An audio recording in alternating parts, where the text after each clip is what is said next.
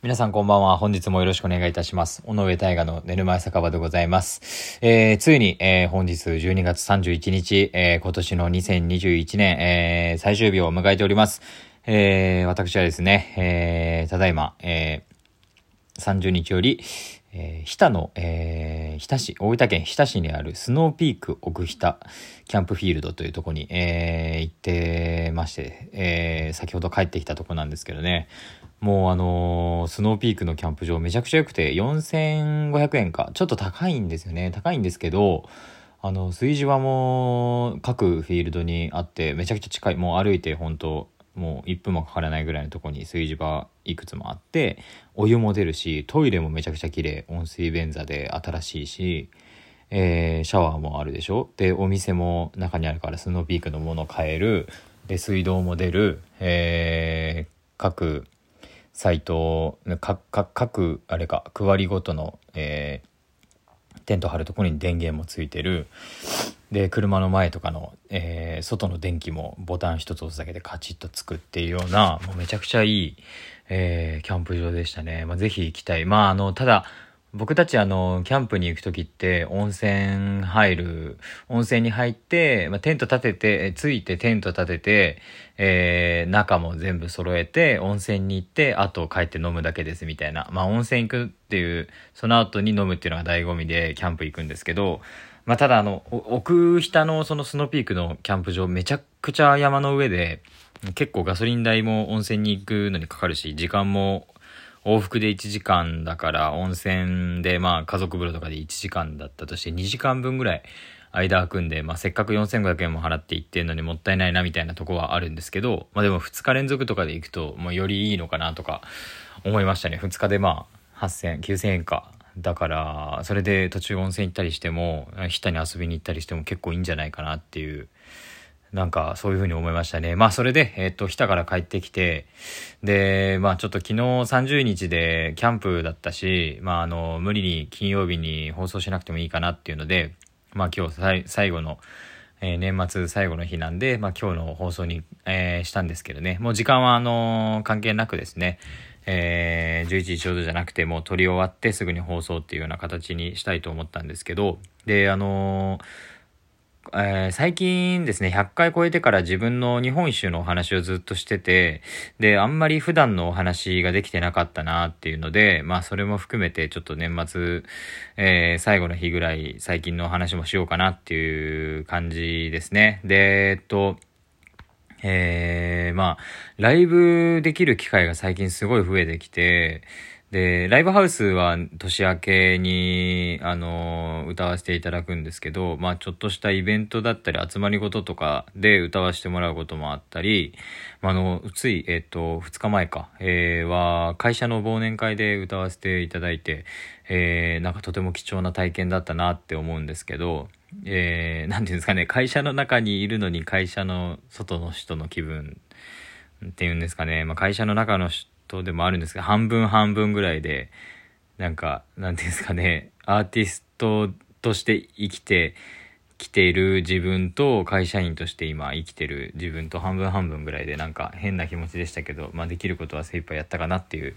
えー感じだったんですよね。で、来年からもっとあの、春先から県外とかもまた行き始めようかなと思って、なんか、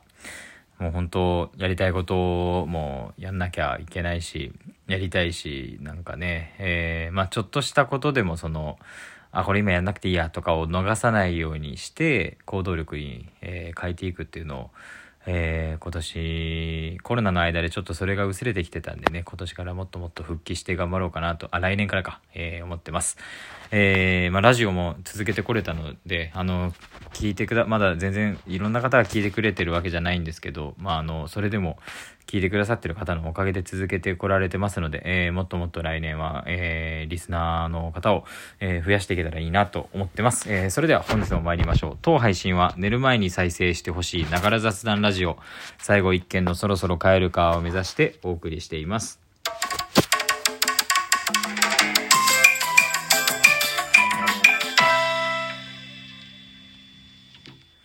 本日は12月31日土曜日第107回の放送となります。えー、ついに年末ですね。えー、皆様今年も大変お疲れ様でした。いやもう私もですね、もう1年前の日のことをその妻ともあの話をしてたんですけどね、1年前こんな感じだったよねっていう、まあみんなで何したかな年末ジャンボ買ってみんなで当然発表見てとか、まあ割とコロナ禍だったけど落ち着いてたのかなその時は。みんなでマリオパーティーしたりとか。割と何人かで集まっ8人ぐらいで集まったりとかしてたんですよねその時。でその時からその1年もう経ったんだっていう話になると思うんですけど僕本当にそれからもう3年ぐらい経ってんじゃないかなっていうような気持ちで。でそれってもうなんか生まれてずっとそうなんですよね。みんなが、あの、早いって言ってる気持ちがずっとわかる。まあわかるんですけど、あでも結構2年ぐらい経ってる感じするなって毎年思ってて、そのあり、あり、いい、いい意味、いい、いいと私自身は私にとっていいって捉えてるからっていうお話なんですけど、まあその変化が絶えずあるっていうことなんですよね。その僕の中では。えー、毎年毎年1年が早く感じない。1年の間にいろんなことが変わったなって、ずっと中学の時とかそんなこと考えないんでわかんないですけど、まあ高校ぐらい、高校卒業してからか。で、1年があっという間だって思うことがなくなって、も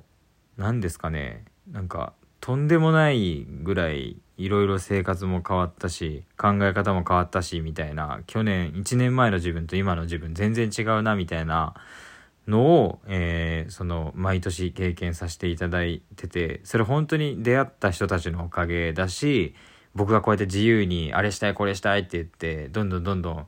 変化して挑戦挑戦っていうのはそれいい意味で捉えて挑戦ですけどただ僕はわがままに今の自分じゃこれができなかったからこういう風にしてこうやってやりたいみたいなのをしかも全部がうまくできる人間じゃないのにそれ周りの人が許してくれて、まあ、支えてくれたり叱ってくれたりとかアドバイスしてくれたりとかしてなんとかこうずっとそれを続けてこれてるっていうのをなんか改めて感じるんですよね。もうなんか前までは1年早く感じなかったいろんなことがあったって思ってもでもいろんなことやったからなそりゃそうだよなぐらいだったんですけどもうやっぱりこれだけ毎年思ってるっていうのをその今もう10年ぐらいそうだなってもう思うともう本当に全ての人にもう感謝だなっていうふうに思うんですよね。ただその継続するのが継続をすることが重要何事においてもっていうか、まあ、ほとんどのことが継続することが重要だっていう考え方になると多分僕はなんかそのこと自体をもっと続けてたらいいこともあったんだろうなとも思うし一個ずつからもしかしたら逃げてるのかもしれないしまあ様々な考え方たくさんあると思うんですけど、まあ、僕の中ではいろんなことに変化していって変わっていって